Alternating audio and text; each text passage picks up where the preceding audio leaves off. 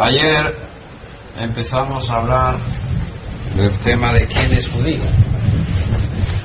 Y dijimos que se puede mirar desde tres puntos de vista, el cuerpo, el alma y el pacto, ¿verdad? El hecho de ser descendiente de judíos en el cuerpo físico no nos hace judíos,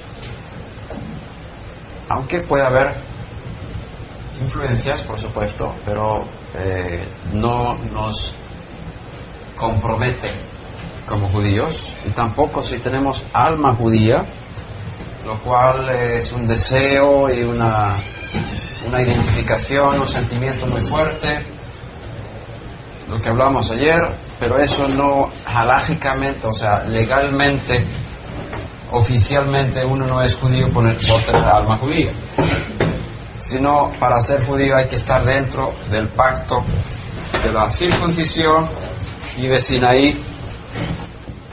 Y dijimos que para estar dentro de ese pacto tienes que haber nacido dentro de ese pacto de una mujer que está en el pacto, que no haya salido del pacto, o convertirte en judío a través de una conversión oficial oficiada por las autoridades del pueblo judío que tienen la autorización para hacer conversiones. Eh, si uno nace por una madre judía, eh, ya es judío.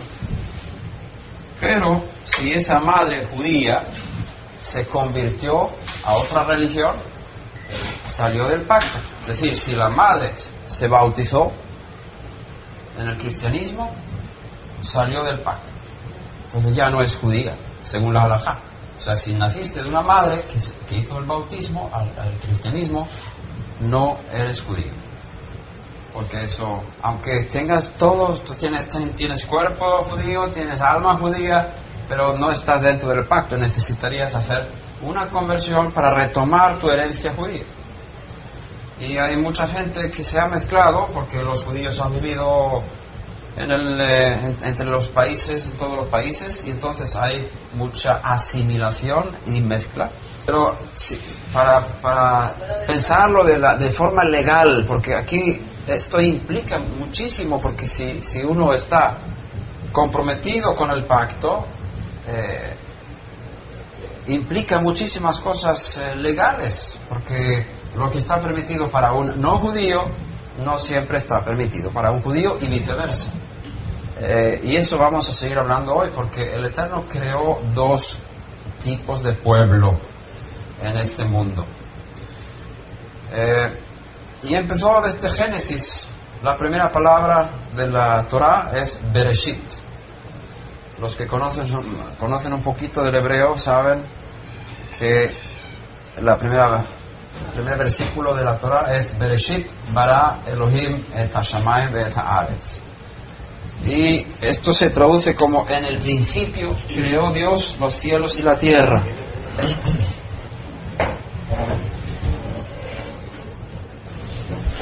Ahora la palabra Bereshit es una palabra que no significa en el principio eh, y la Torah fue escrita de forma muchas veces irregular en cuanto a la gramática. Y eso es lo hermoso cuando hay unas reglas gramaticales como base y la misma Torah o el mismo texto de la Torah de repente sale de las reglas gramaticales porque hay un mensaje eh, secreto detrás. El Eterno escoge usar palabras que no deberían estar ahí, formas de verbos que no deberían estar ahí, para hablarnos que aquí hay algo escondido. Y eso no lo ves en las traducciones. Entonces tienes que ir al hebreo, tienes que aprender hebreo y conocer las la gramática hebrea para, para ver esa riqueza o esa confusión. Depende de cómo lo veas, ¿no? Porque estás leyendo y, no tiene sentido gramatical. Por ejemplo, dices, Bereshit bara Elohim et La palabra Bereshit significa en el principio de o en las primicias de. Entonces, como es una forma de, es una forma posesiva, es decir, Reshit significa principio de, o primicias de. Y no, no cuadra, si vas a traducir eso, en las primicias de creó Dios los cielos y la tierra. No, no cuadra. Es una gramática rara. Por eso los traductores que lo tradujeron al, al castellano lo arreglaron para que quedara bien en, en, español. En el principio creó Dios los cielos y la tierra y todo el mundo contento. Y no se da cuenta de lo raro que es el hebreo allí. Ahora, si, profundizas un poquito, un poquito más, te das cuenta que aquí hay secretos fantásticos. Y cada vez que hay una irregularidad gramatical en el hebreo, hay alusiones al Mesías. La palabra Reshit es una clave para el Mesías. Y, encuentras esa palabra en otros lugares de la Torah. Entonces, comparando esa expresión con otros lugares donde está la misma expresión Reshit, vas a tener un conocimiento más amplio acerca del Mesías.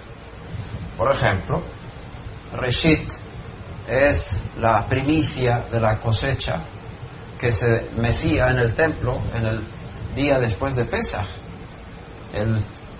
la primera cosecha de la cebada, el Omer Reshit.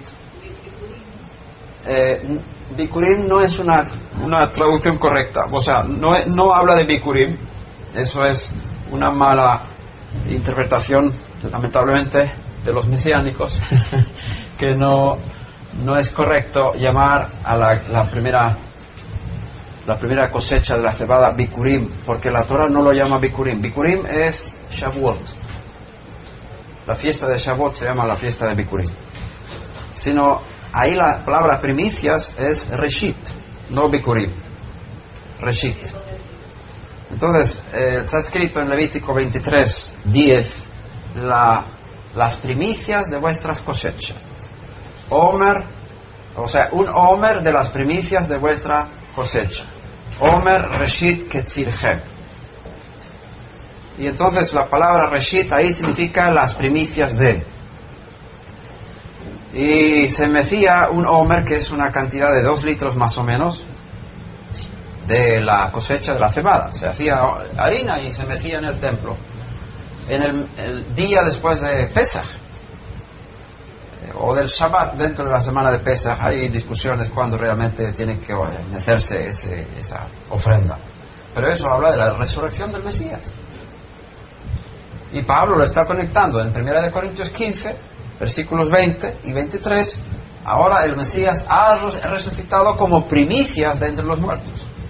Y ahí está aludiendo a esa palabra reshit, que es la primera parte de la cosecha del año que se presenta delante del, del Eterno en el templo. Entonces, hay una conexión entre Reshit, la resurrección y la creación. El Mesías. La palabra Reshit. Entonces, tú escribes Bereshit. ¿Cuántos entienden hebreo?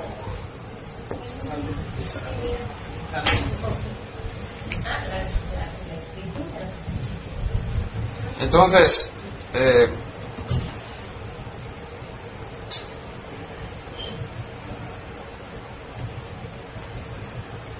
Tú tienes la palabra Bereshit. Voy a intentar escribir con letras de, imprenta. Porque es la gente, la gente conoce esta, esta letra más. Ah, no soy tan bueno para dibujar. Más o menos. Bereshit. Aquí tenemos dos palabras. La palabra B, que es la, primera letra de la Torah, y Reshit. Si quieres lo escribo debajo.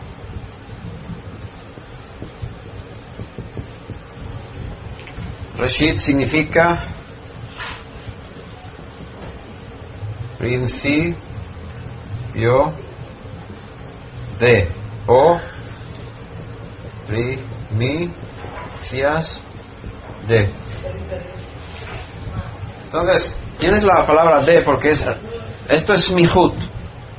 Si tú hubieras querido escribir en el principio, en el principio hubieras escrito ba rishona, que es totalmente diferente. Es lo más natural. Hubiera sido la gramática correcta, decir, ba rishona en el principio.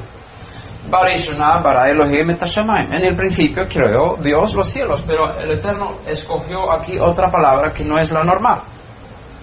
Eh, escogió aquí un smihut, principio de o primicias de para conectarlo con otros lugares de la Torah donde habla de Mesías, de forma alegórica, de forma secreta.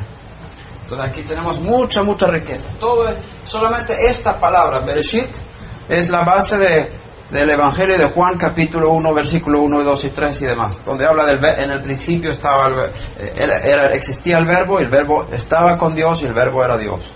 Y el verbo se hizo carne y habitó entre nosotros. Es Juan 1, 14. Entonces, en el principio estaba el verbo, Bereshit, y luego, también en primera de Juan, capítulo 1, versículos 1 y delante dice, lo que existía en el principio. Entonces, y también Pablo, Rabí Shaul habla de esto en Colosenses capítulo 1, que por medio de él fueron creadas todas las cosas de las que, las que están en el cielo y la tierra y y todo fue creado por medio de Él y para Él. Y ten en cuenta que no está escrito en ningún lugar que las cosas fueron creadas por Él. No es lo mismo que las cosas sean creadas por Él que por medio de Él. Y ahí conectamos con Bereshit, porque B significa en o dentro. Ah, dentro de, dentro de. B significa dentro. Entonces, dentro de Reshit o por medio de Reshit,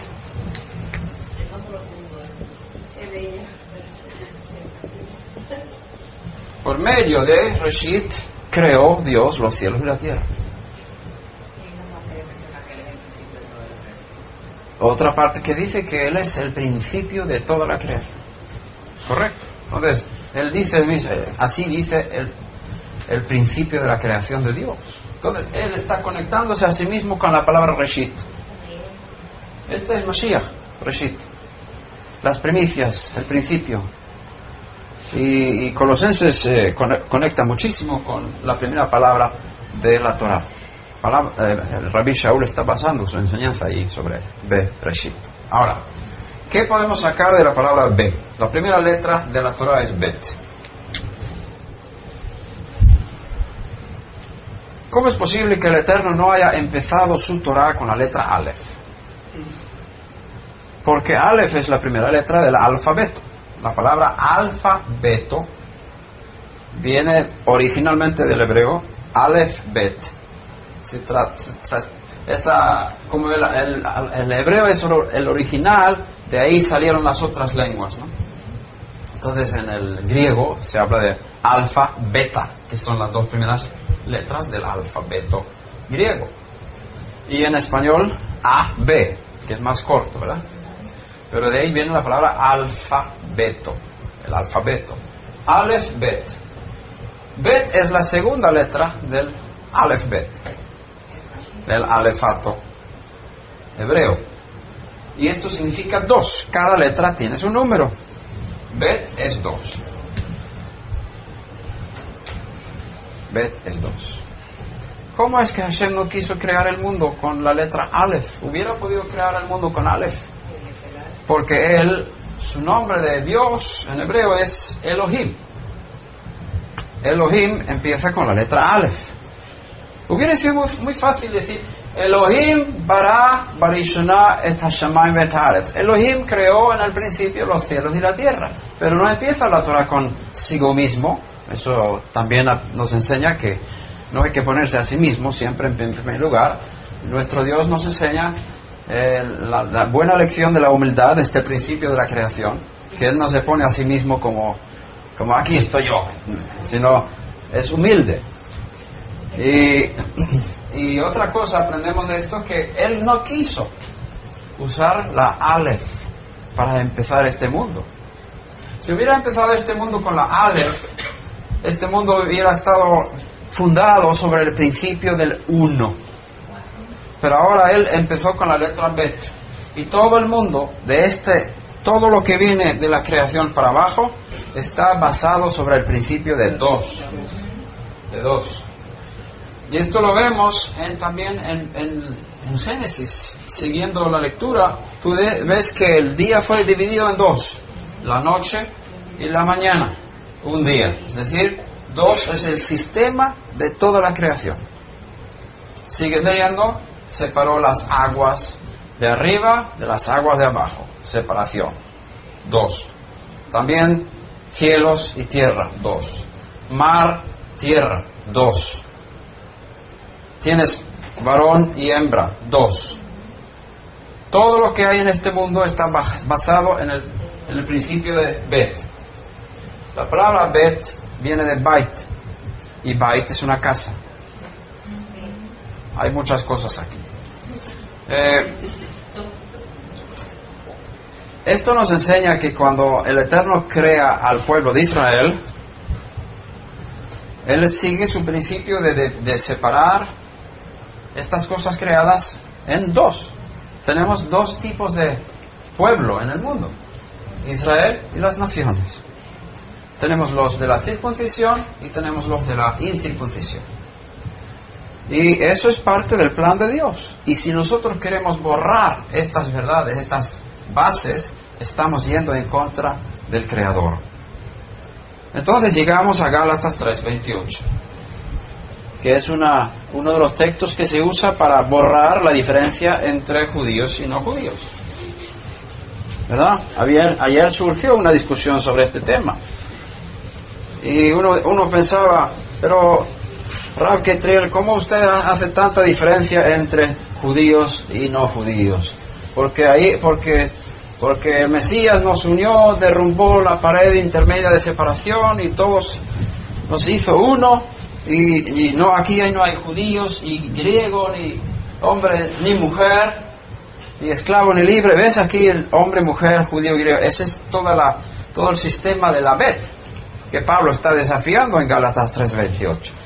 ¿Cómo Pablo, el rabí Shaul, puede desafiar uno de los principios de la creación? Diciendo que aquí no hay judío ni griego.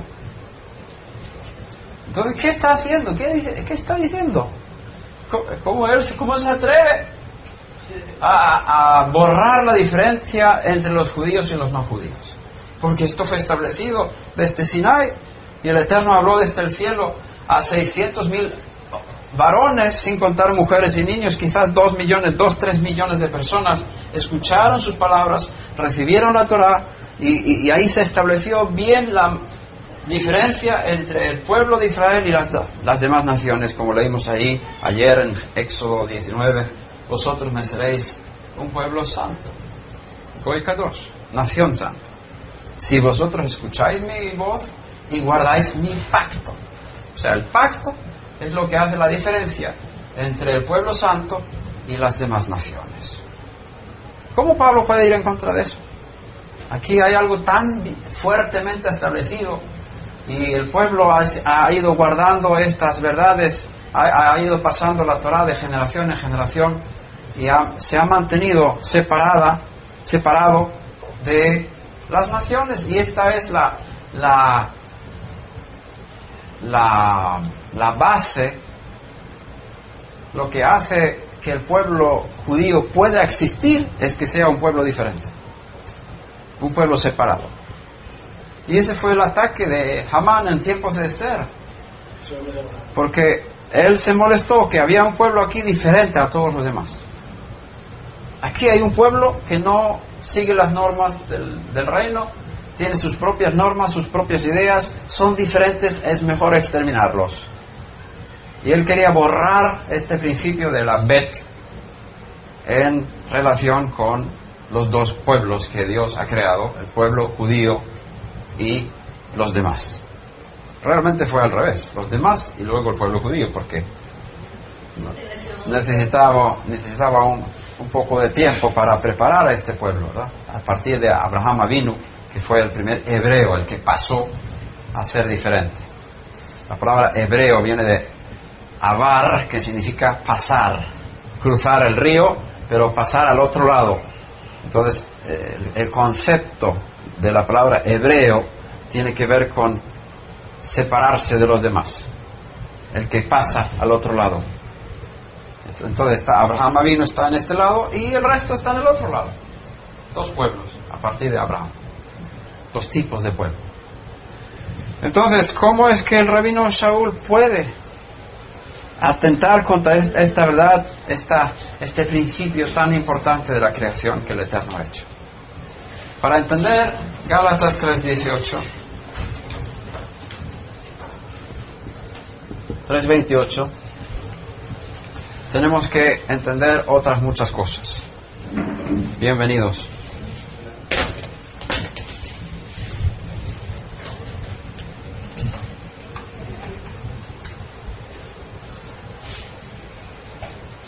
Si, leemos en otro texto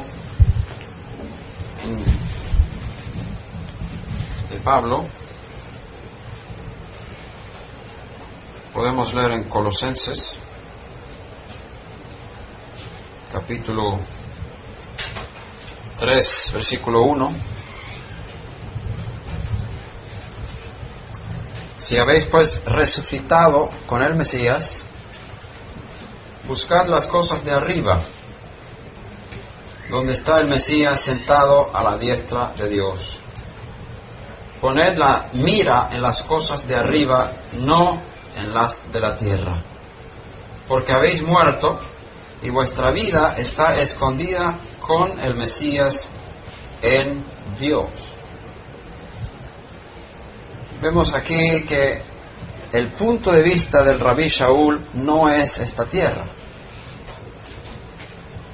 El punto de vista es el cielo. Y aquí entramos en cosas un poco difíciles. El rabí Shaul fue un super rabino, se había creado bajo Gamliel, que era uno de los rabinos más importantes de la época, y su conocimiento de las verdades espirituales era muy alto. Él conocía posiblemente todo el Tanaj de memoria, o sea, todo el Antiguo Testamento. Rabbi Shaul lo, sabía de memoria posiblemente. Tenía, era un cerebro súper.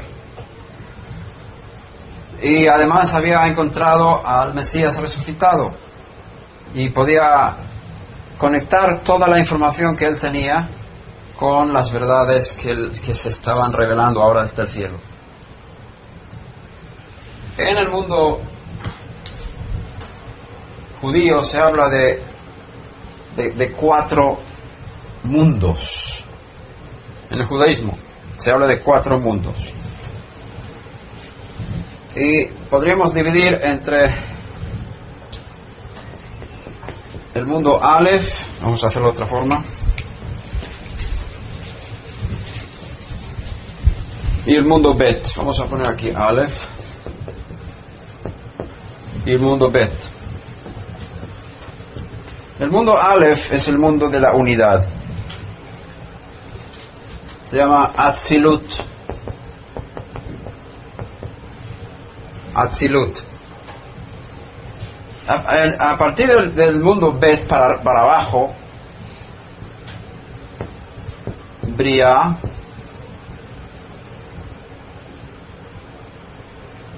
tenemos tres niveles Yetzira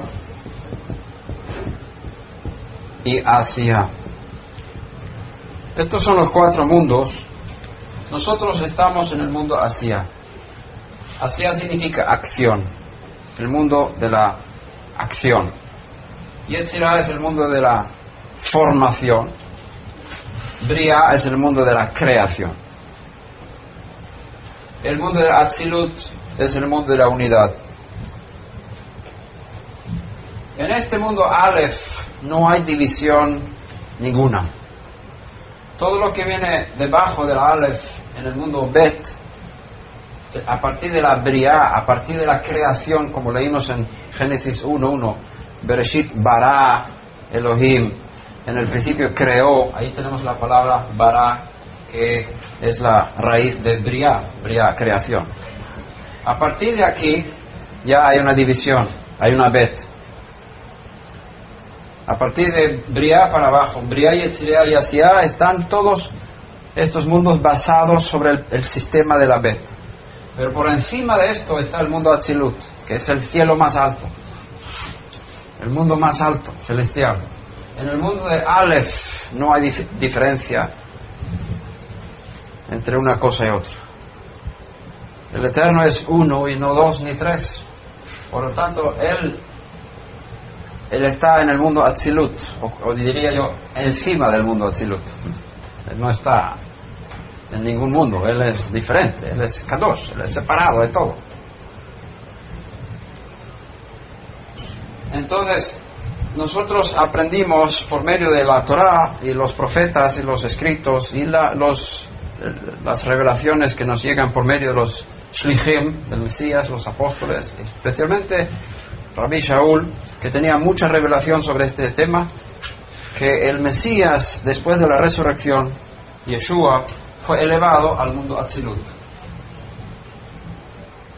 Él fue eh, elevado muy... Vamos a leer este texto. En Efesios capítulo 1.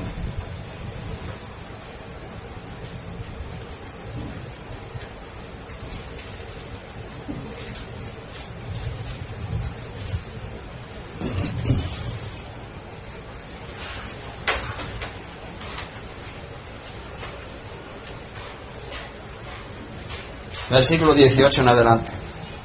No, podemos leer versículo 15 en adelante. Por esta razón también yo, habiendo oído de la fe en el Señor Yeshua que hay entre vosotros, y de vuestro amor por todos los santos, no ceso de dar gracias por vosotros, haciendo mención de vosotros en mis oraciones, pidiendo que el Elohim de nuestro Adón Yeshua Mashiach, el Padre de gloria, os dé espíritu de sabiduría y de revelación en un mejor conocimiento de Él. También lo pedimos para nosotros, ¿verdad? Padre, danos un espíritu de sabiduría y de revelación para un mejor conocimiento de ti. Y que los ojos de vuestro corazón sean iluminados, para que sepáis cuál es la esperanza de su llamamiento, cuáles son las riquezas de la gloria de su herencia en los santos, y cuál es, la extraordinaria grandeza de su poder para con nosotros los que creemos conforme a la eficacia de la fuerza de su poder, el cual obró en el Mesías cuando le resucitó de entre los muertos.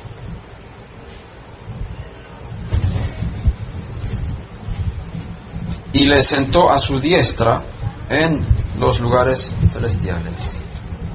¿Dónde fue elevado el Mesías después de la resurrección? ¿Dónde fue llevado el, el Homer, el Reshit, ¿no? El Homer Reshit, que el, el, el Homer de las primicias de vuestra cosecha fue llevada al templo y eso es señal de lo que iba a pasar con el Mesías después de la resurrección. Iba a ser elevado hasta el templo. ¿Pero qué templo? El templo celestial. Porque en el cielo hay un templo que es el origen del tabernáculo aquí en la tierra. Moshe Rabeno estuvo en el monte, vio al cielo y Hashem le dijo, tienes que hacer una copia abajo de lo que viste arriba. Por lo tanto, todo lo que tenemos en el tabernáculo y en los templos son sombras, son espejos de lo que hay en el cielo. Si quieres saber cómo es el cielo, estudia los templos, estudia el tabernáculo. Y ahí Moshe Rabeno vio al sumo sacerdote en el cielo. El Zohar dice que es el Mesías.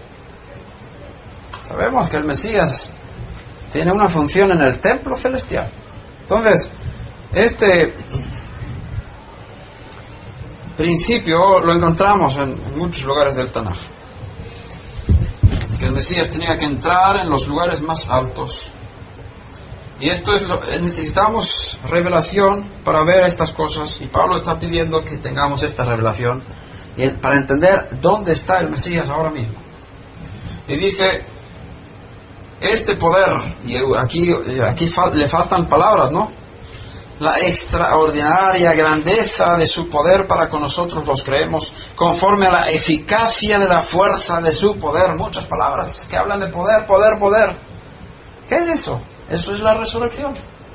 Y no solamente resucitación para tener una vida mortal, porque muchos fueron sacados de las tumbas y volvieron a morir. Pero aquí se trata de algo que le produjo una, un estado de inmortalidad.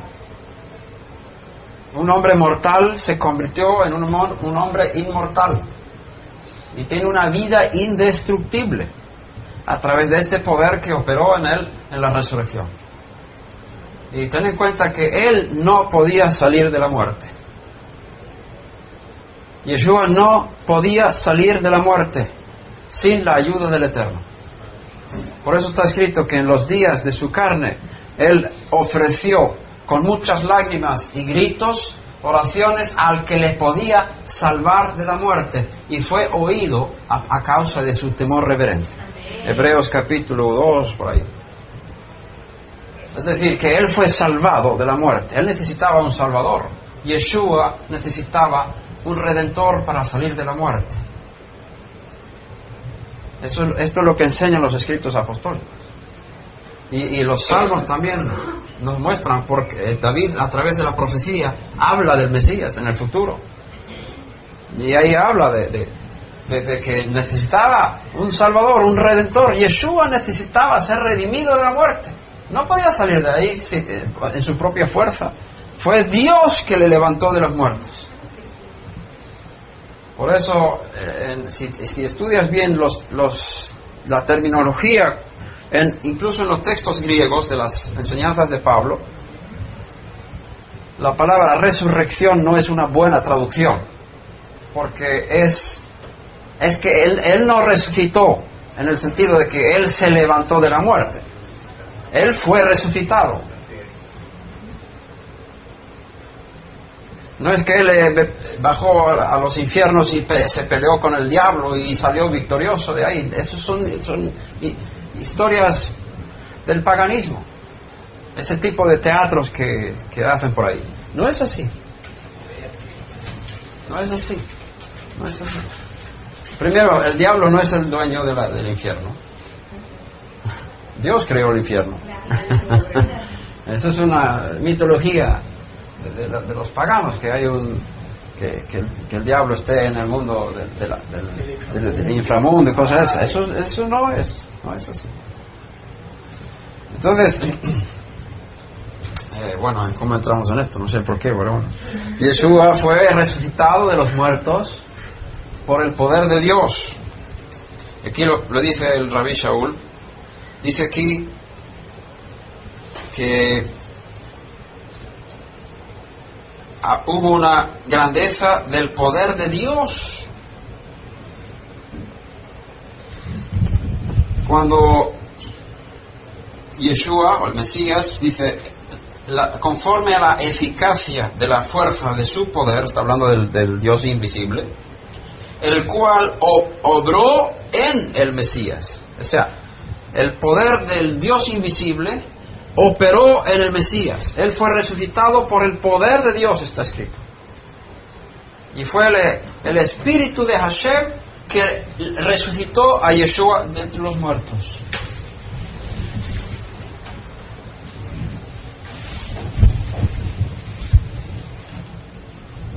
Fue el Dios invisible que levantó a Yeshua de los muertos y le sentó a su diestra en los lugares celestiales, versículo 21, muy por encima de todo principado, autoridad y poder y dominio y de todo nombre que se nombra no solo en este siglo, sino también en el venidero.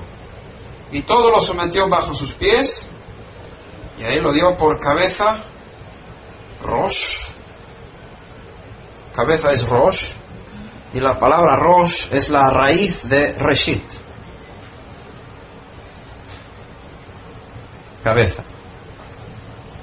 Le dio por cabeza sobre todas las cosas a la comunidad, a la congregación, la cual es su cuerpo. la plenitud de aquel que lo llena todo en todo. Sigamos. Y Él dio vida a vosotros que estabais muertos en vuestros delitos y pecados, en los cuales anduvisteis en otro tiempo, según la corriente de este mundo, conforme al príncipe de la potestad del aire, el espíritu que ahora opera en los hijos de desobediencia entre los cuales también todos nosotros en otro tiempo vivíamos en las pasiones de nuestra carne, satisfaciendo los deseos de la carne y de la mente, y éramos por naturaleza hijos de ira lo mismo que los demás. Pero Elohim, que es rico en misericordia, por causa del gran amor con que nos amó, aun cuando estábamos muertos en nuestros delitos, nos dio vida juntamente con el Mesías por gracia habéis sido salvados. Y con Él nos resucitó y con Él nos sentó en los lugares celestiales en el Mesías Yeshua. ¿Dónde está el Mesías? Está en el mundo Atzilut, en el mundo Aleph, donde no hay separación entre una cosa y otra. Total unidad en ese mundo. Él está ahí. ¿Y nosotros dónde estamos? Estamos, por un lado, aquí en el mundo Asia, pero hubo aquí un milagro tremendo, espiritual, que sucedió con nuestras almas en el momento de la resurrección del Mesías. Dentro de él, como es la primicia, como es el reshit, la primicia de vuestra cosecha, primicia significa que vienen otros detrás, que son iguales. Por eso Pablo dice en, en 1 Corintios 15, 23, primero el Mesías y después los que son de él. Él fue resucitado como el primero, pero como es primicia, vendrán los demás también, de la misma forma. Ahora, Pablo está diciendo aquí que ya nosotros que somos escogidos en Él, hemos resucitado con Él. Hemos sido colocados dentro de él en, los, en el mundo celestial, en el mundo donde el Mesías está.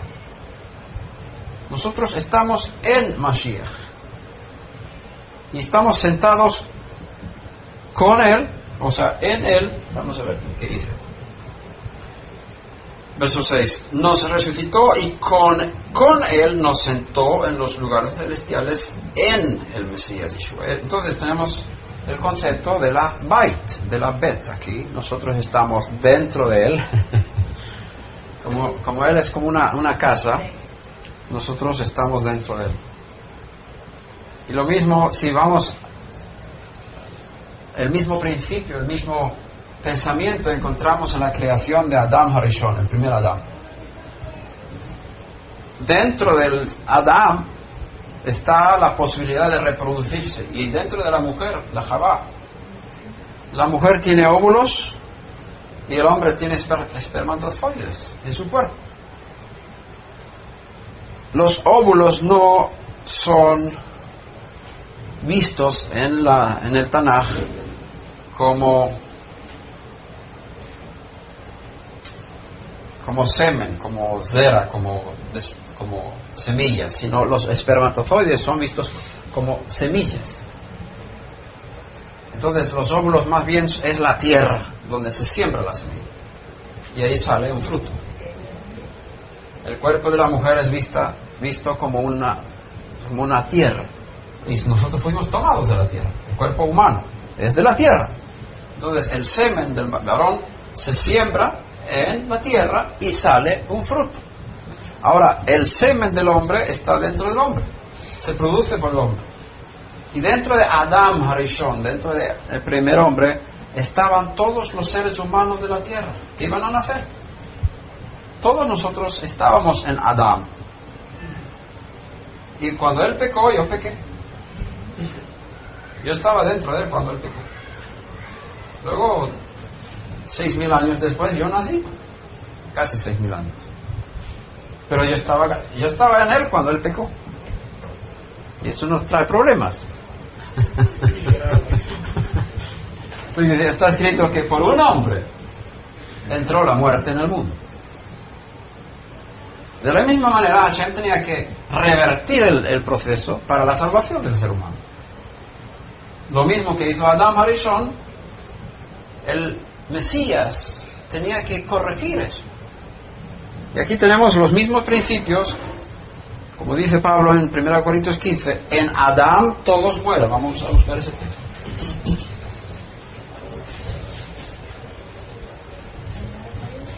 Quince. Tienes para, para deberes de tu casa leer 1 Corintios 15. Eh, no vamos a tener examen mañana, pero es bueno que lo leas esta noche cuando llegues a tu casa. a refrescar la memoria, ¿no?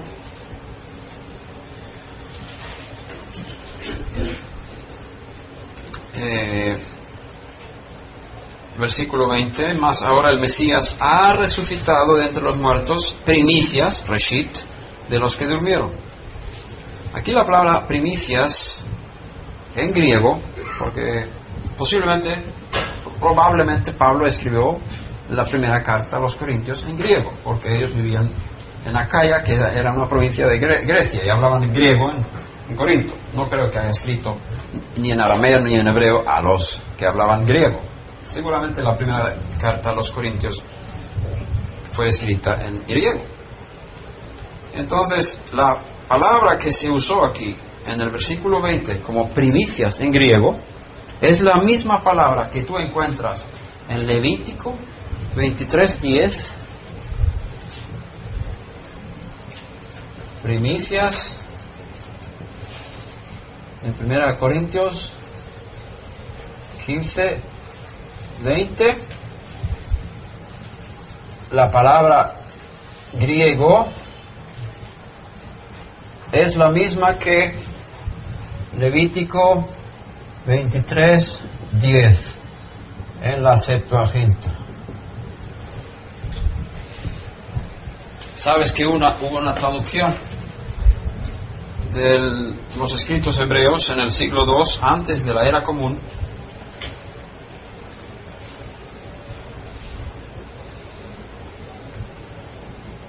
se tradujo el hebreo al griego. Y ahí puedes comparar las palabras griegas de los 70 sabios que tradujeron los escritos hebreos al griego casi dos siglos antes de la era común. dice, cuando entréis en la tierra que yo os daré, seguiréis su mies, entonces traeréis al sacerdote una gavilla o una, un homer de las primicias de vuestra cosecha. Omer Reshit Ketzirchem. El Omer de las primicias de, vuestras, de vuestra cosecha. Aquí la palabra primicia, Reshit, se tradujo a una palabra griega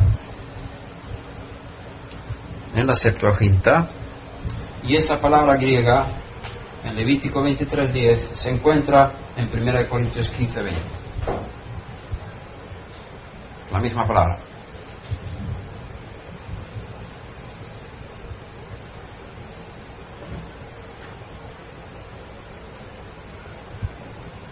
Ahora te digo cuál es la palabra.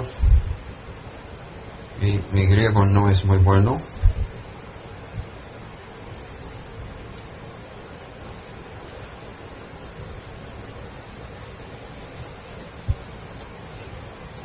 Aparche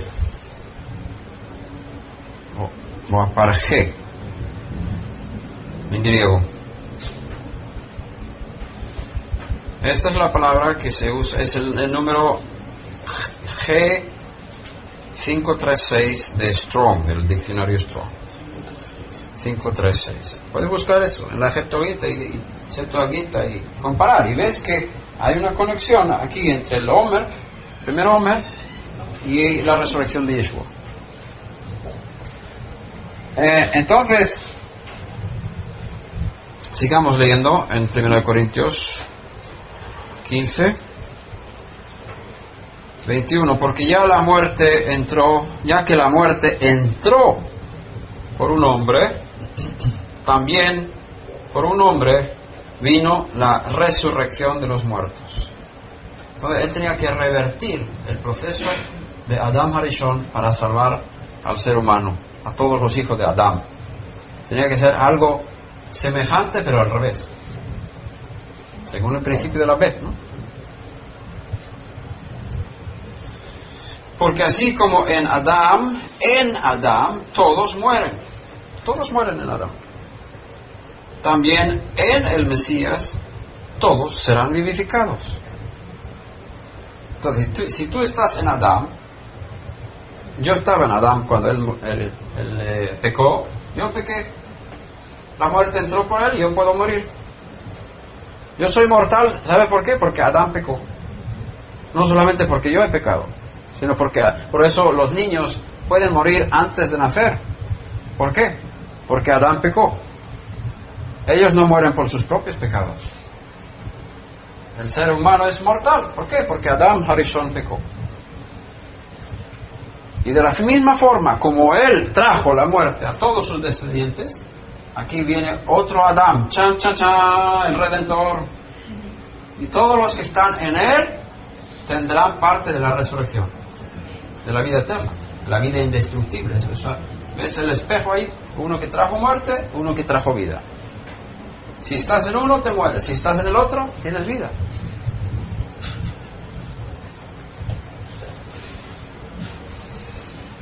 Versículo 23, 23, pero cada uno en su debido orden, el Mesías, las primicias, Reshit. Luego los que son del Mesías en su venida. ¿Tú eres el Mesías? Entonces tú tienes parte en la resurrección. Cuando Él viene. O sea, esta obra de redención no está completa todavía. Lo tenemos potencialmente, lo tenemos espiritualmente, lo tenemos en Él. Pero si salimos de Él ya no lo tenemos. La salvación es un barco, es el arca de Noah. Tú estás dentro, te salvas. Si sales, pues ya te mueres. Por eso nadie puede decir ahora mismo que yo soy salvo. No eres salvo, hombre, ni mujer, no eres salvo. Estás dentro del barco, pero no. Si tú te sales, ya las aguas te van a, van a matar, vas a morir. O sea, estamos en el proceso de la salvación. Estamos dentro del tren que nos lleva a la salvación pero estudia bien y verás, que hay poco fundamento bíblico para decir que soy salvo. Tú no puedes decir, yo fui salvo el año 38. No puedes decir porque no naciste en ese año. Tú no venías, vivías. Yo fui salvo en el año 67. No, yo no fui salvo en el año 67. Quizás fui salvo de un accidente mortal o de, de una enfermedad que era terrible. Fui salvo, pero de mi alma a la salvación eterna? No, todavía no hemos llegado a la salvación. ¿Me alcanzó el mensaje de salvación? Recibí el Espíritu, recibí la vida nueva en Mashiach. Pero eso no quiere decir que esa vida no la puedo perder. ¿Perdón? El alma que peca, esa morirá. Vamos a pasar, pasar las preguntas hasta el final, porque como la grabación está aquí, no, no se oyen las preguntas. Entonces, ¿tú estabas pidiendo una pregunta? Ah, no. Ok, bien. Eh, entonces tenemos aquí dos procesos, el proceso de introducción de la muerte y el proceso de introducción de la vida a través de un solo hombre, de la misma forma, ¿no? Como en Adán, versículo 22, todos mueren, también en el Mesías, todos serán vivificados. Y aquí habla del futuro, serán vivificados. En Efesios 2 leímos que ya nos resucitó con Él. Nos sentó con Él en los lugares celestiales en el Mesías Yeshua. Y dice, por gracia habéis sido salvos. Ahí es algo que ya pasó. Y aquí es algo del futuro. ¿Cómo es eso? Es que en el mundo Atzilut no existe el tiempo. Ya cuando salimos de la Briá, porque dice en el principio creó, es decir, el principio de qué? De tiempo. a partir de Bereshit inició el tiempo. Antes de Bereshit no, no hubo tiempo. Fuera de Briah no hay tiempo. Encima de la Briah en el Atzilut no hay tiempo. Qué difícil es esto. Por eso necesitamos espíritu de revelación. Dios no está dentro del tiempo.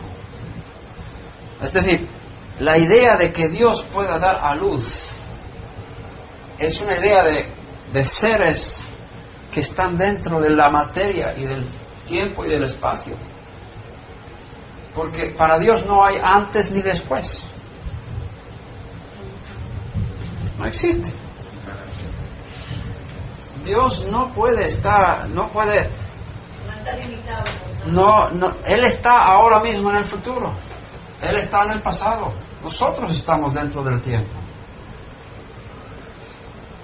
Por eso cuando estamos tocando las cosas del Atzilut, del mundo celestial, no importa si estamos hablando en tiempo pasado o tiempo futuro. Y ahí tenemos que entender que el Rabí Shaul está en esos niveles. Cuando habla del Mesías. Porque el Mesías fue elevado allí. Y por eso dice, no, no, os fijéis en las cosas de este mundo, sino en las cosas del cielo. Cuando lees a Pablo, olvídate de este mundo. Él está en otro nivel totalmente espiritual. Subió alto. Y desde esa perspectiva del, del, águila tenemos que entender las cosas que él escribe. Por eso el Ram, Kefa, Simón Kefa, Pedro, el apóstol Pedro dice, Pablo es un poco difícil de entender. Claro, aunque Rab, Simón Kefa no era rabino, por eso no le llamamos rabí, sino Rab. En los, los escritos judíos antiguos se habla de él como Rab Shimon Kefa, pero no, no rabino.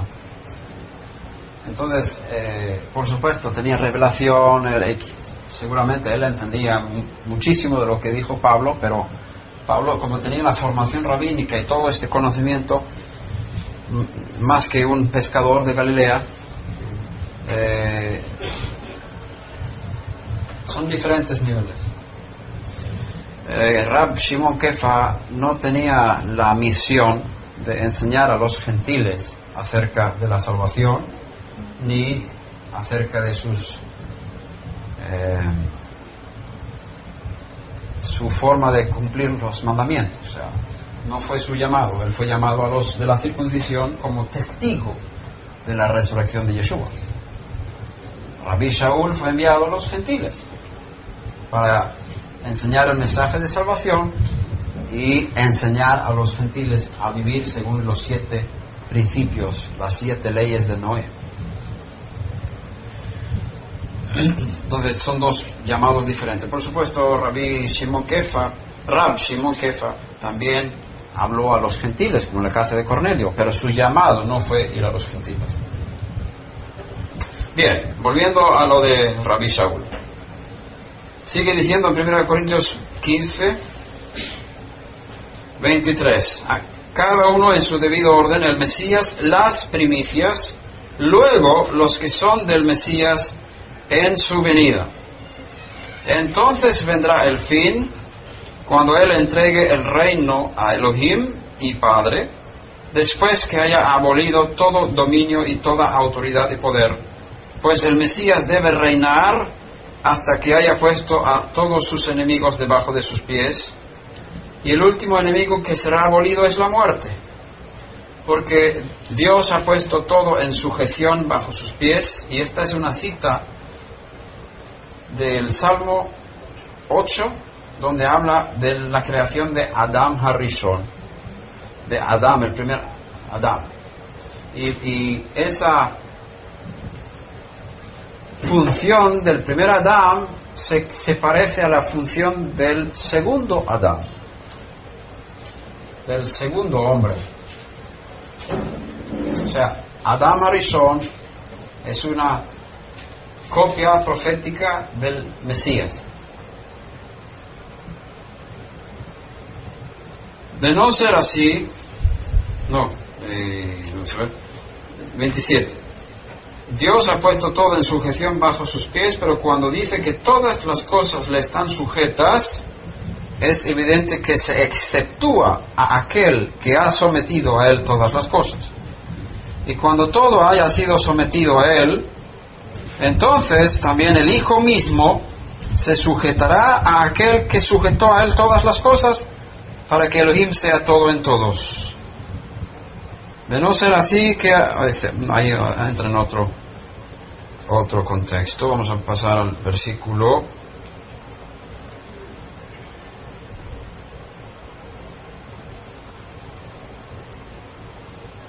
Versículo 45.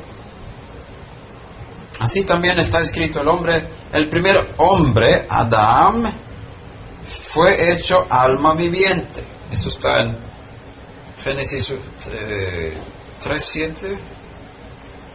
2.7. Gracias. El último Adán, espíritu que da vida. Aquí ves el primer hombre, el último Adán. Mm, vamos a ver cómo dice Reina Valera.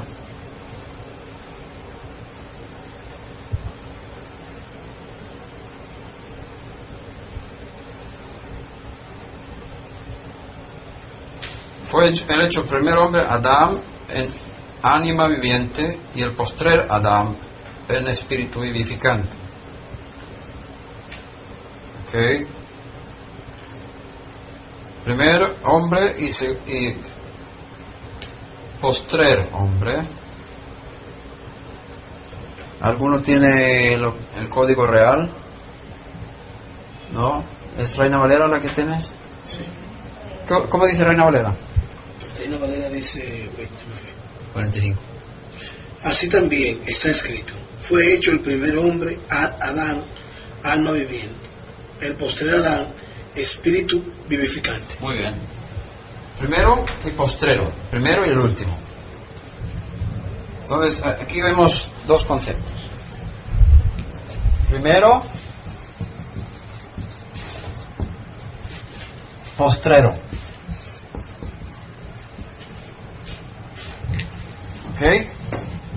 Sigamos. Sin embargo, el espiritual no es primero, sino el natural. Luego, el espiritual. El primer hombre es de la tierra terrenal. El segundo hombre es del cielo. Aquí habla del primero, segundo. Esto es 45, ¿no? Y versículo 47 tenemos primero, segundo. Primero, postrero, primero, segundo. ¿De qué nos habla esto? Si miramos el versículo 45 y comparamos con 47, vemos que hay dos cosas diferentes. Adán fue el primer hombre. Yeshua, el Mesías, es el postrer hombre, el último. Pero no es el último. ¿Cómo es que Pablo le está llamando el último hombre?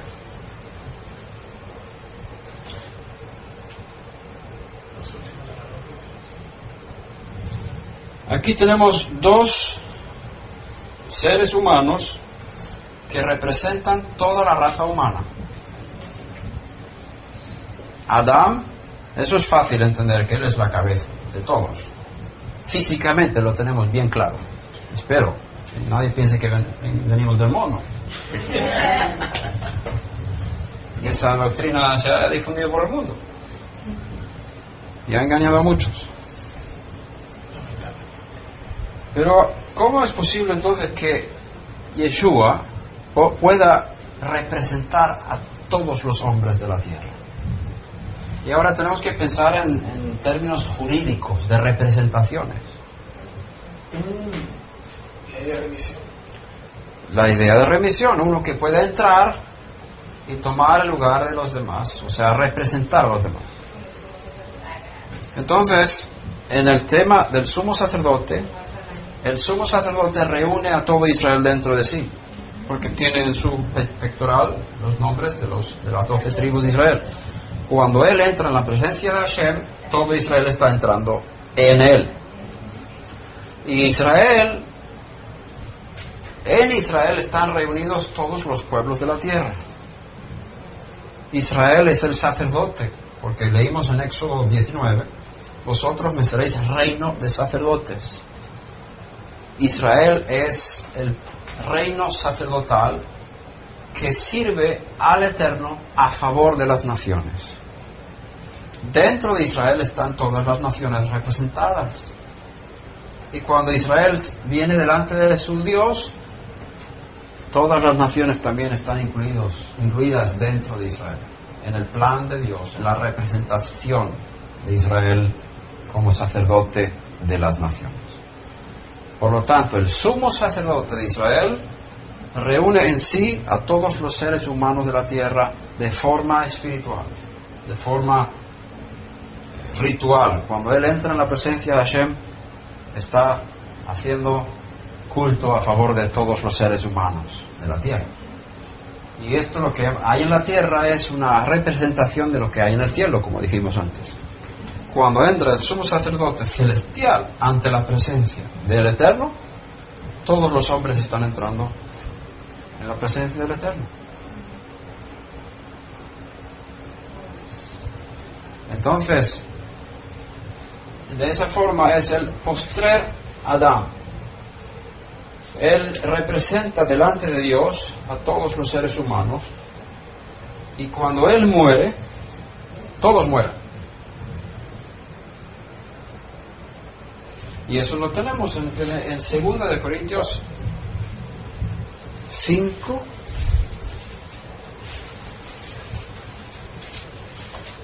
Si no me equivoco.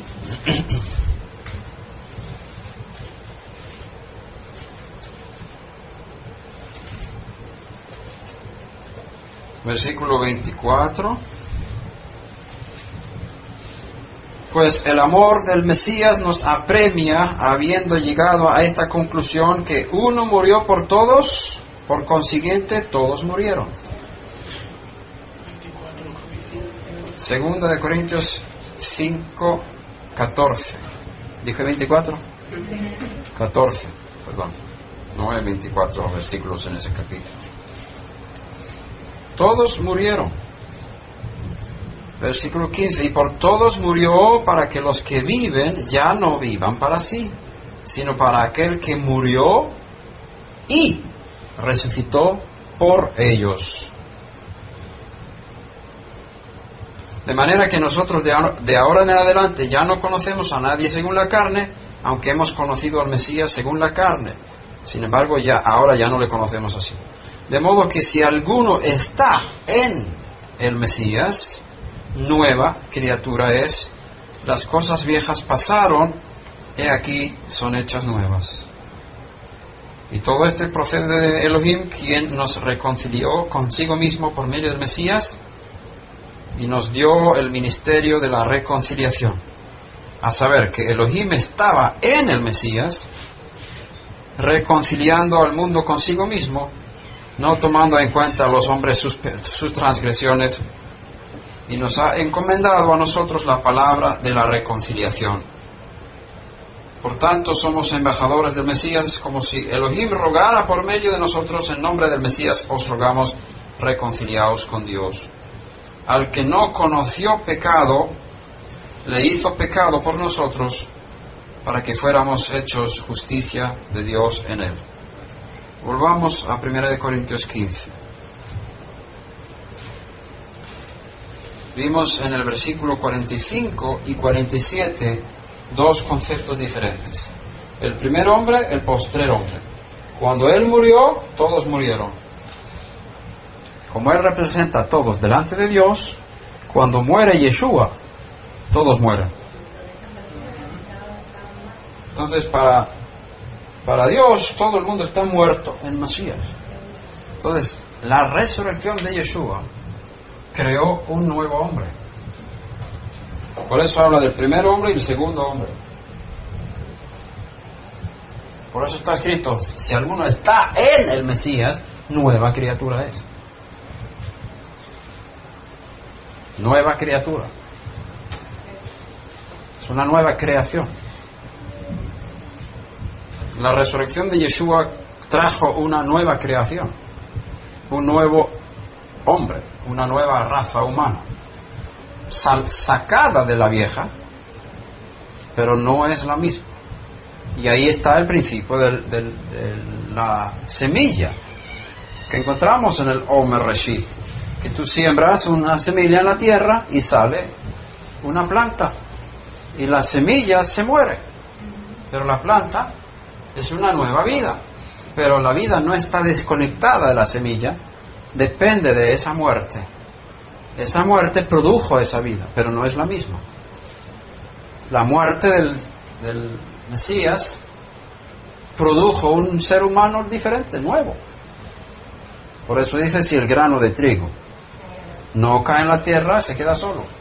Pero si cae en la tierra, produce mucho fruto. Por eso el Mesías tenía que ser sepultado. Por eso Pablo dice, este es el Evangelio que os prediqué, que el Mesías murió por nuestros pecados según las Escrituras y que fue sepultado y que fue resucitado al tercer día según las Escrituras y luego se apareció a mucha gente. Este es el Evangelio. El Mesías tenía que ser sepultado. ¿Por qué? Porque la semilla tenía que ser puesta en la tierra para producir una vida nueva por el otro lado. Y ese es el principio de la, semilla, que se encuentra en las fiestas de Israel, se encuentra en el Homer, se encuentra en la naturaleza. Todo el mundo que tiene un poco de sabiduría, inteligencia, entiende que hay una resurrección cuando estudia el principio de las semillas que mueren en la tierra y sale una, cosa nueva. Entonces, la semilla que sale no es la que se pone, es otra. Por lo tanto, hay dos cosas aquí. Uno que muere y uno que resucita. Yeshua es el postrer Adán, el último Adán, y él es también el segundo hombre, segundo tipo de, de ser humano. Cuando él resucita, una nueva raza es creada. Por eso tenemos bueno, sigamos leyendo aquí y luego vamos a otro texto. Sin embargo, el espiritual no es primero, sino el natural, luego el espiritual. 47. El primer hombre es de la tierra, es decir, Adán fue sacado de la tierra. Tú y yo tenemos un cuerpo sacado de la tierra. ¿Cómo? Porque hemos nacido de nuestra madre, que fue sacada de su madre y era la madre llegamos a Adán. Y Adán fue sacado de la tierra, sacado de la tierra. Su cuerpo fue formado de polvo de la tierra. Nuestro cuerpo es tierra. Entonces el primer hombre es de la tierra, sacado de aquí. ¿De dónde viene el segundo hombre? Del cielo.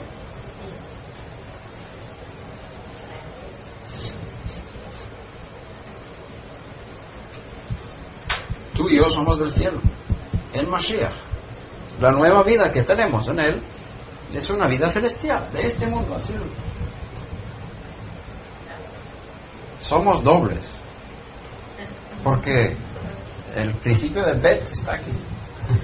Todo es doble aquí. Sin embargo, versículo 48, como es el terrenal, así son también los que son terrenales. Somos como Adán Harishon.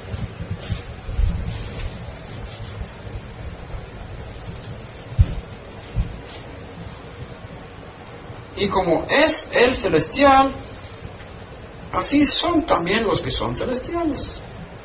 Ten en cuenta que no está diciendo serán, está hablando en presente. Como es el celestial, así son también los que son celestiales. Entonces tú en Mashiach, tú eres como Él.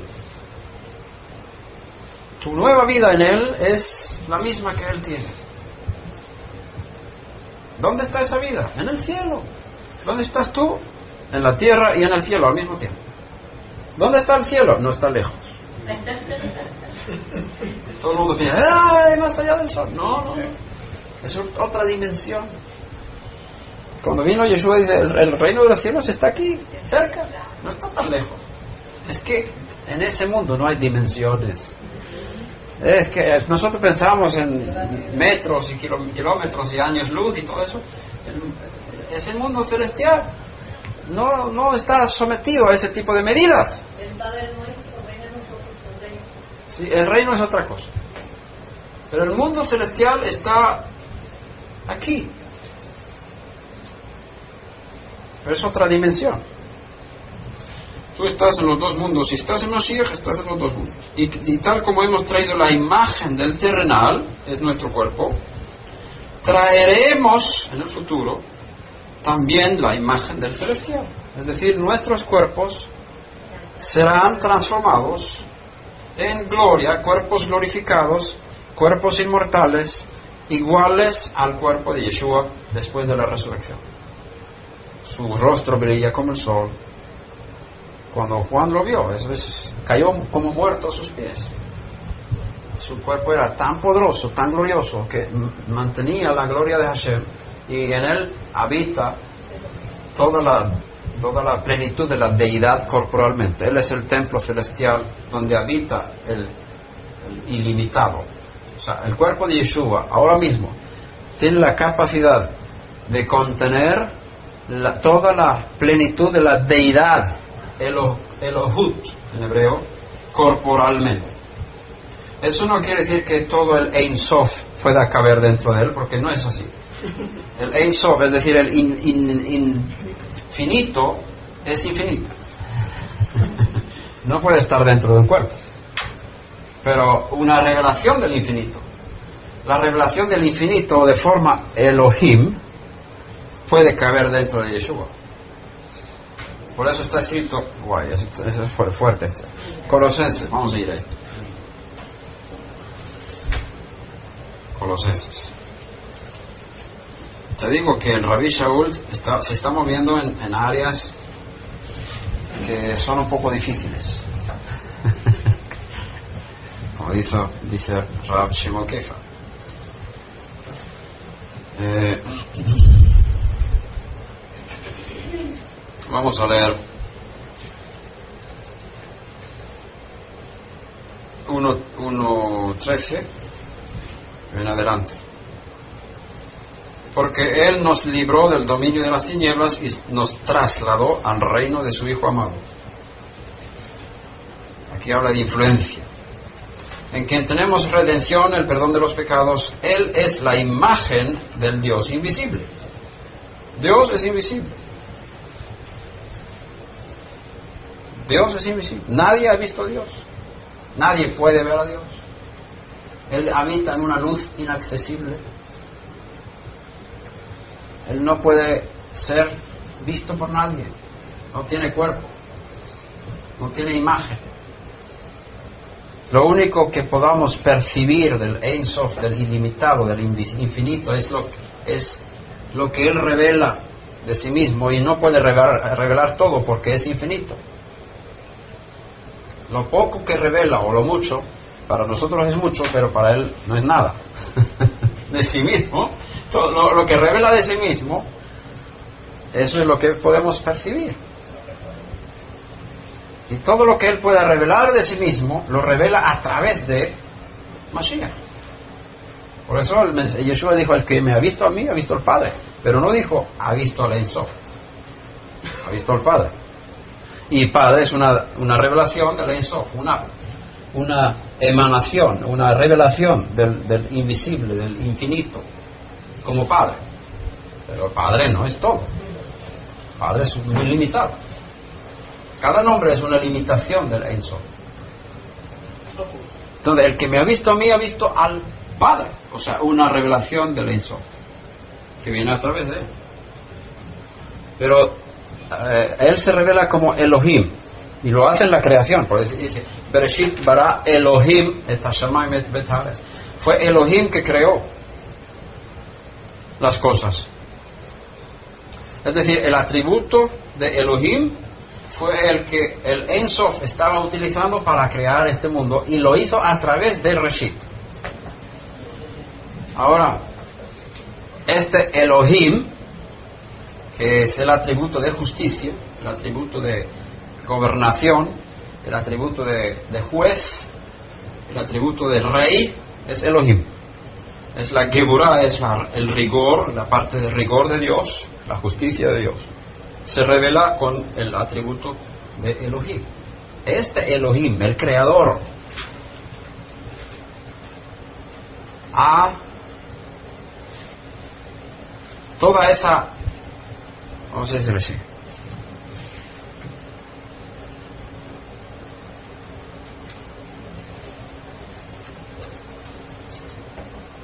todo lo que es, todo lo que el Ein Sof revela a través de Elohim, cabe dentro del Mesías Yeshua.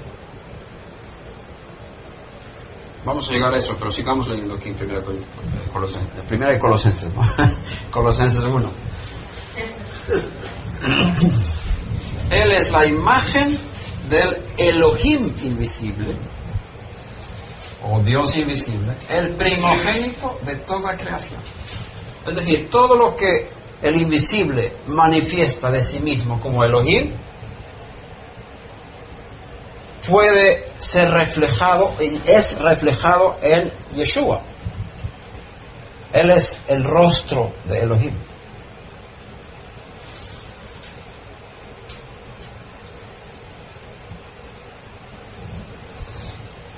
Él es el primogénito de toda creación. Aquí habla de Bejor como primogénito. Eso no quiere decir que haya sido nacido de la creación. O sea, primogénito, tú puedes decir, él es mi primogénito, él es mi hijo primogénito, nació de mí. Y cuando dice el primogénito de la creación, no significa que la creación haya dado a luz a él, sino habla de la, del papel jurídico del primogénito, que él es el que representa y el que, el que representa al padre y gobierna en la familia, es el que tiene el derecho de gobernar como primogénito.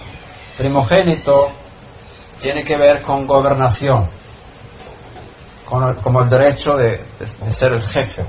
Cuando no está el padre, el primogénito es el que manda. Entonces, cuando habla del primogénito de, toda la creación, es que él ha sido puesto por el Dios de la creación como el jefe de la creación. Rosh. Rosh. Entonces, ahí la palabra Reshit, Rosh. Ve Reshit, por medio del, que es el, el que tiene la primacía. Porque en él fueron creadas todas las cosas. Aquí vol- vol- volvemos a Bereshit, ¿no? En él fueron creadas, Be Reshit, fueron creadas todas las cosas. Tanto en los cielos como en la tierra, visibles e invisibles, ya sean tronos o dominios o poderes o autoridades, todo ha sido creado por medio de Él y para Él. Pero está claro que Él no fue el creador, ¿verdad? En la primera versión, ¿Cómo? en la Biblia no hay una contradicción. Primero dice por él, después dice Oh. en medio- por medio de él. Ok, ¿dónde está por Él? En el, en el versículo 16, la mañana lo dice. Ok, en Él fueron creadas las cosas. Ahí está la traducción. Mm. Lástima que lo tradujeron por Él. Sí. Entonces después dice en por medio de él. Sí. Sí, es una contradicción. Eh, Está mejor aquí la Biblia de las Américas, 1.16 dice, porque en Él fueron creadas todas las cosas. Es la palabra Be en Bereshit. Be Reshit bara Elohim. En Reshit bara se creó Elohim, los cielos y la tierra. No es por Él, no es por, no es por Él. Él no es el creador. Exacto, por eso es Él es el canal. Todo fue creado por medio de Él. También lo dice en, Juan 1, ¿verdad? Todo fue creado por medio, no sé si dice por medio, vamos a buscar eso para, para comparar. Tienes Juan capítulo 1, versículo 1 y 2. Yo quiero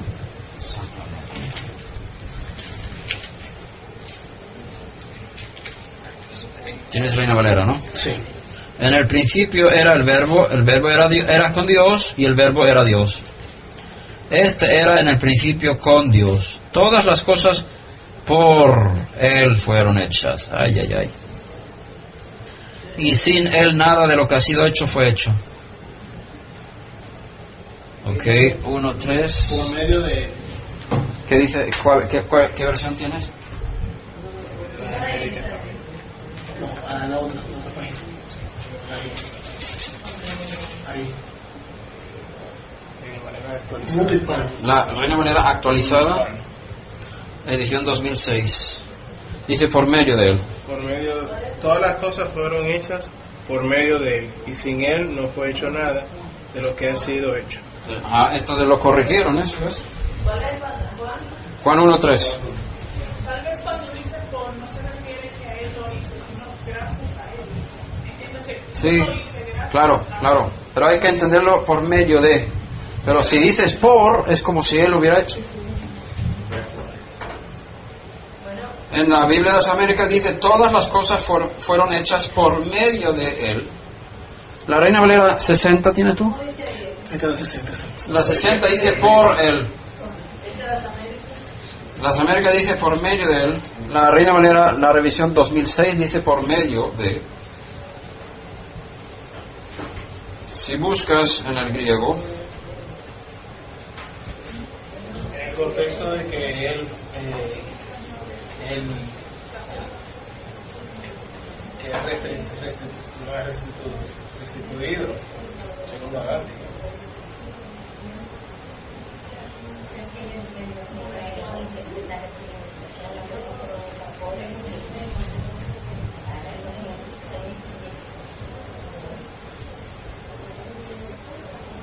eh, el griego usa la palabra día o día, día.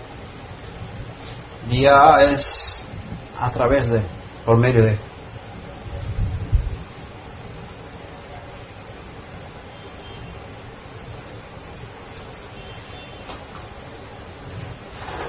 O dentro. Día.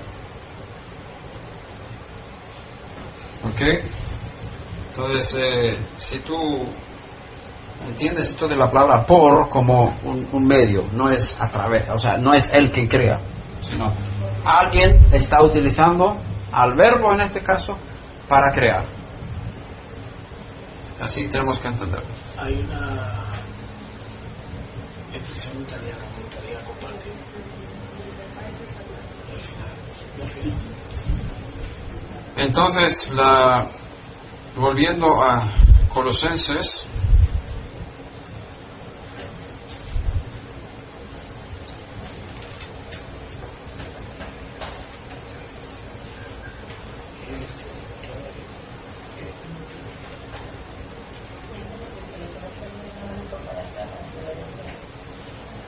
versículo 16, porque en Él fueron creadas todas las cosas, tanto en los cielos como en la tierra, visibles e invisibles. Ya sean tronos o dominios o poderes o autoridades, todo ha sido creado por medio de Él y para Él. Y Él es antes de todas las cosas, y en Él todas las cosas permanecen, o subsisten, dice yo. Sí. Entonces, pues, está escrito Be Reshit Bara. Dentro de Reshit o por medio de Reshit creó Dios todas las cosas. Entonces, Reshit existía antes del tiempo.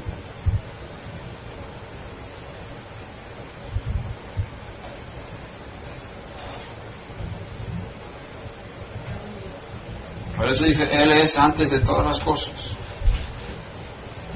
También la tradición judía dice que una de las cosas que fueron hechas antes de la creación fue el, el nombre del Mesías.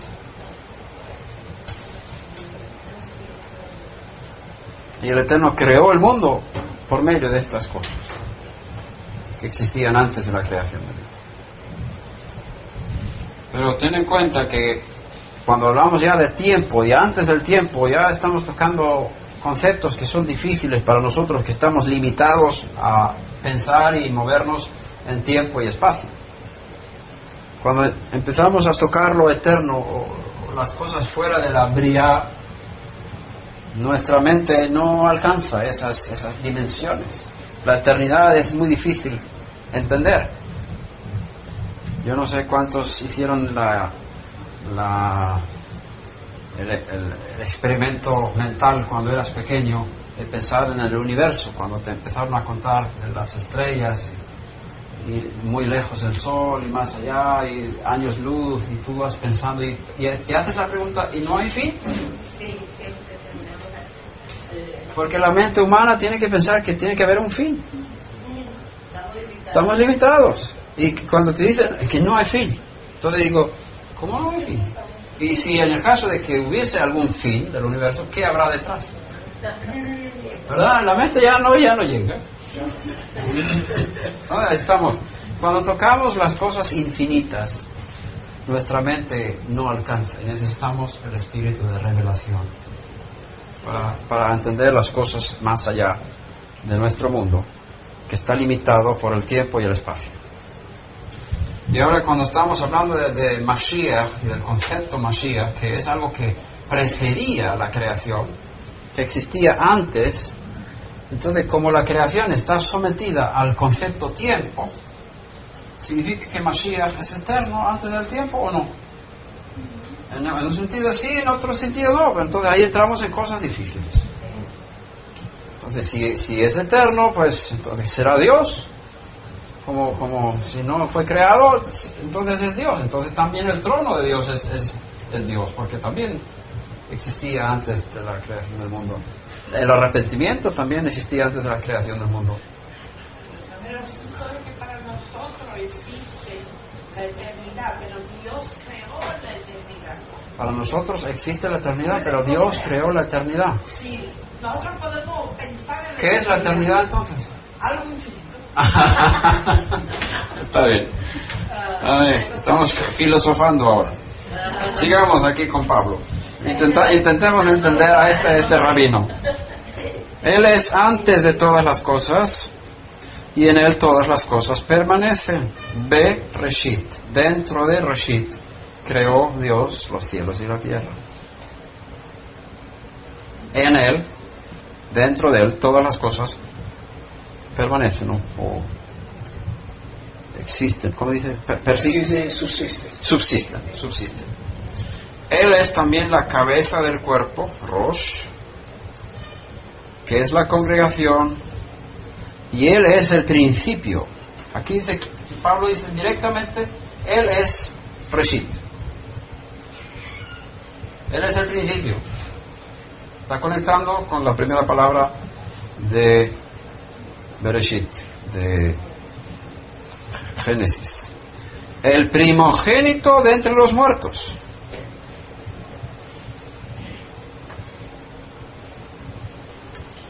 El primero que ha nacido de entre los muertos. No significa que los muertos puedan producir hijos, sino que Él es el primero que ha salido de entre los muertos para no nunca más volver a morir.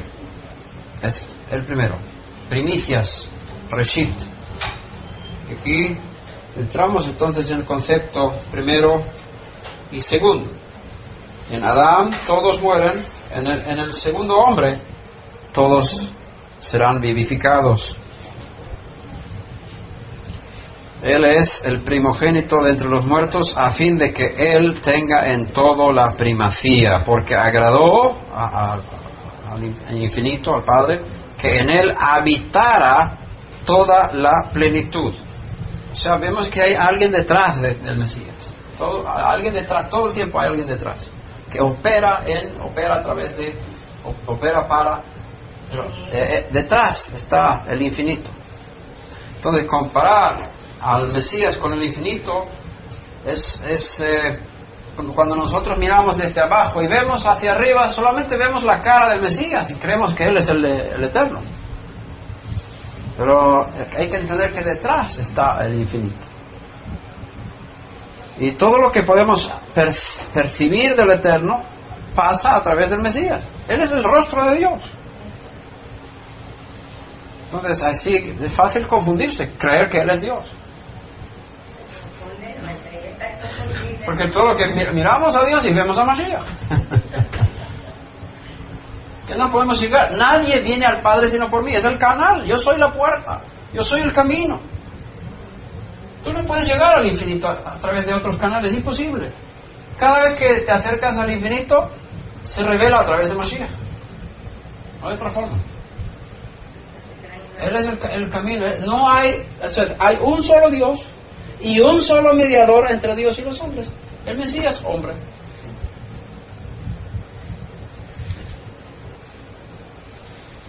Cada judío que tiene contacto con el Eterno lo tiene a través de Mashiach.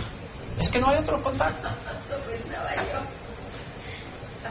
Cada gentil que ora al Dios invisible lo hace a través. Si, si conecta y recibe respuesta es porque Mashiach está medio. No hay otra forma. ¿Quién está contento? Dice, porque agradó al Padre que en él habitara toda la plenitud y por medio de él reconciliar todas las cosas consigo, habiendo hecho la paz por medio de la sangre del madero, por medio de él, repito, ya sean las que están en la tierra o las que están en los cielos. Y mm, podemos saltar un poquito. Capítulo 2.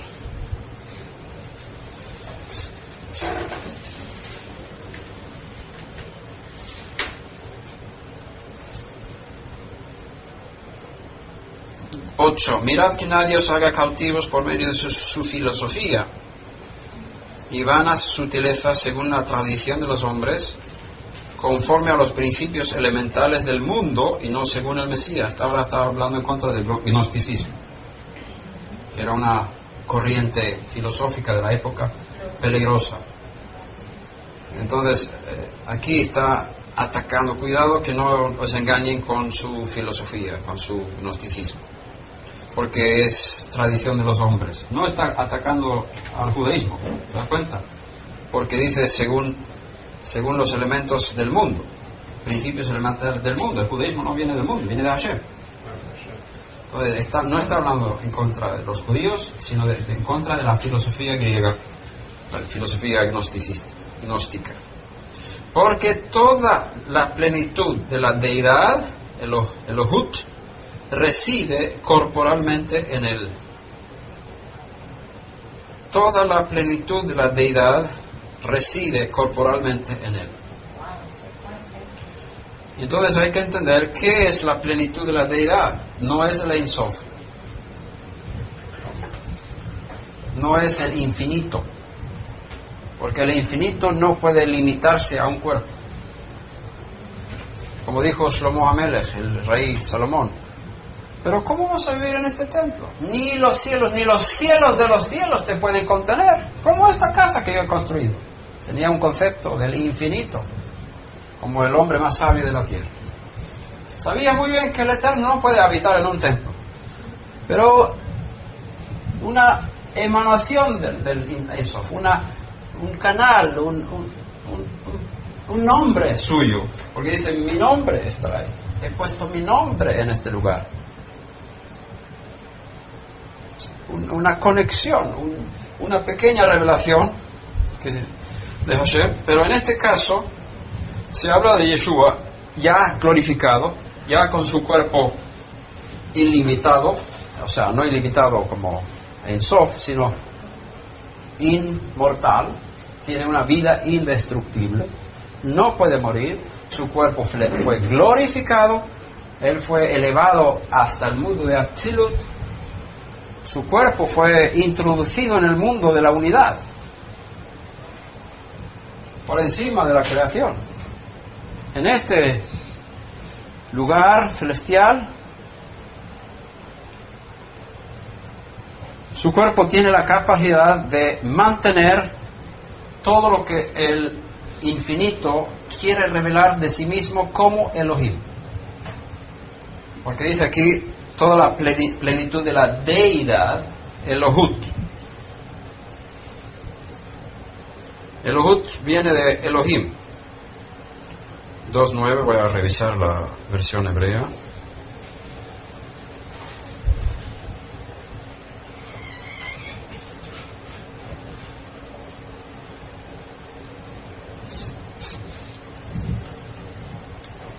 כי כל מלוא אלוהים שכן בתוכו כמו בתוך גבייה. Aquí lo tradujeron como Elohim. Todo lo que Elohim llena, vamos a ver si lo, traduzco bien. Que Hol melo Elohim shachen betocho. Toda la plenitud de Elohim, shachen betocho, reside. Shachen es la palabra residir, pero de ahí viene la palabra Shekhinah, la manifestación presente de la gloria de Dios. Shachen Betojo reside dentro de él, Betojo, Kebo Betoch Givia, eh, como dentro de una de un cuerpo. Eso es una traducción un poquito ex- explicatoria. Tengo otro. Esto fue hecho de Salkinson Ginsburg. Vamos a ver otro. De Dalman Delich. Dice, Kivo begufo, porque de- en él, en su cuerpo, Shochen o Shachen, habita Kol Melo, toda la plenitud, Haelohut, de la deidad. Uvo, y, dentro de él, Atem Nimlaim, vosotros sois completos. Me gusta más esa de Elohut, porque habla de deidad. Pero la- está claro que las dos versiones hebreas que tradujeron del griego, habla de Elohim allí usan la palabra Elohim, de, de forma Elohim o Elohut, que es la misma. Es decir, la manifestación Elohim es la que habita dentro de Yeshua, en el cielo. Pero Elohim es una limitación del, del ilimitado. Elohim está limitado. Es la, ma- es la, la revelación del infinito como juez, como creador, como el Dios justo, Elohim. Entonces, toda la plenitud de Elohim, toda la manifestación del Ein Sof como Elohim, habita dentro de Yeshua. Entonces, de la misma forma como el templo aquí en la tierra no puede contener todo, todo lo que es el Ein Sof, tampoco Yeshua puede contener todo lo que es el Ein Sof. Pero todo lo que el Ein Sof pues, quiere manifestar de sí mismo en esta creación puede canalizarse por, por el Mesías.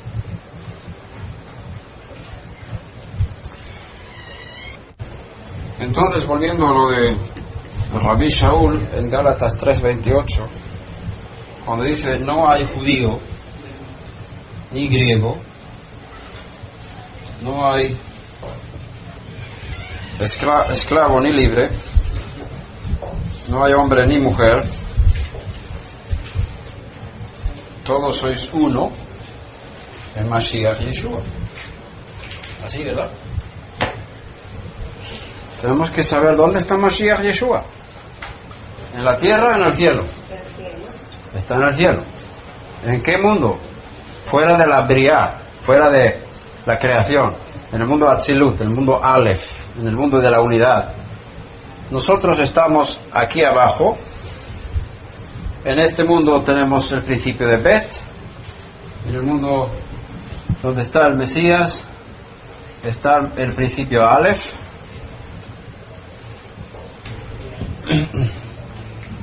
Y nosotros estamos en el mundo de la división.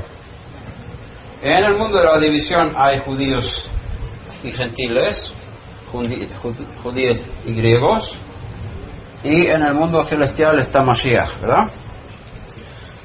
Cuando Pablo habla de no hay judío ni griego, ¿está hablando del mundo Bet o del mundo Aleph? El mundo Aleph. Porque está dici- diciendo al final, vosotros sois unos, ¿dónde? El Mashiach. El. Él dentro de Mashiach. Y el Mesías no está aquí en este mundo. Él fue elevado al mundo Aleph. Entonces, si tú no entiendes este principio de dónde está el Mashiach y está en el mundo Aleph, está está en el mundo de la unidad, no vas a entender lo que Pablo está diciendo. Porque si tú, si tú eh, interpretas al Rabbi Shaul desde, desde el- este mundo, vas a destruir el judaísmo. Por eso la mayor parte de los judíos están muy enfadados con Pablo, diciendo que es un falso, falsante, el, el- el fundador del cristianismo, el que destruyó el judaísmo. ¿Por qué? Porque interpretan a Gálatas 3:28 y textos como esos en este mundo.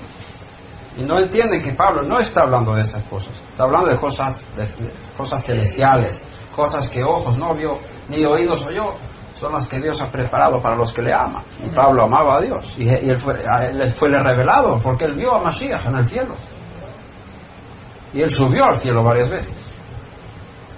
Entonces, cuando tú estás interpretando Gálatas 3:28, ten cuidado. Tiene que haber una diferencia entre judíos y no judíos en este mundo. Igual que tiene que haber una diferencia entre hombres y mujeres. Y todo el mundo está de acuerdo que hay hombres y mujeres, ¿no? No queremos eliminar ese, esa verdad. Porque entonces no podríamos casarnos, tener hijos, no podríamos, no sé, tendríamos todos el mismo baño y y la- la- el hombre no podría decir gracias porque no me hiciste mujer, cosas de eso. Y la mujer no podría decir gracias porque me hiciste conforme a tu voluntad. Entonces, no, no, no, no. En este mundo tiene que haber separación entre hombres y mujeres. Y, y como. y- pero en el mundo de Mashiach, en el mundo de, Aleph, el mundo de Atzilut, el mundo de la unidad, donde está el Mesías ahora mismo, no hay diferencia entre judíos y griegos. No hay diferencia entre hombres y mujeres. Es decir, el Mashiach, que está delante del Padre y es el camino al Padre, tú te acercas como gentil en Mashiach al Padre. Tienes la misma posición que un judío que se acerca al Padre en el Mesías. No hay diferencia entre judíos y griegos en el mundo de Mashiach, en el mundo celestial.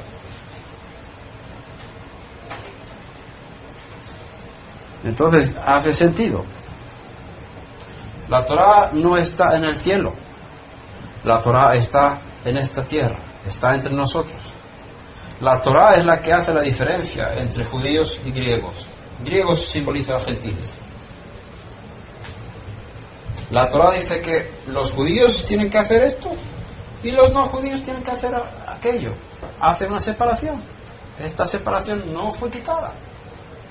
Lo que fue destruida a través de la muerte de Yeshua fue la enemistad, pero no la ley. Romanos 11 habla de la raíz del olivo y la raíz es el Mesías. Tú miras en todo el Tanaj y, te haces la pregunta, ¿qué simboliza la raíz del olivo? Y te das cuenta que las escrituras hablan de la raíz de Is- Ishai. Yeshua mismo dice, yo soy la raíz de Isaí. Y el vástago de sus raíces saldrá. La raíz es el Mesías. Entonces, la raíz del árbol está en el cielo porque el Mesías no está aquí. Porque dice, he aquí pongo en Sion una piedra. Y ese Sion es el, Sion celestial.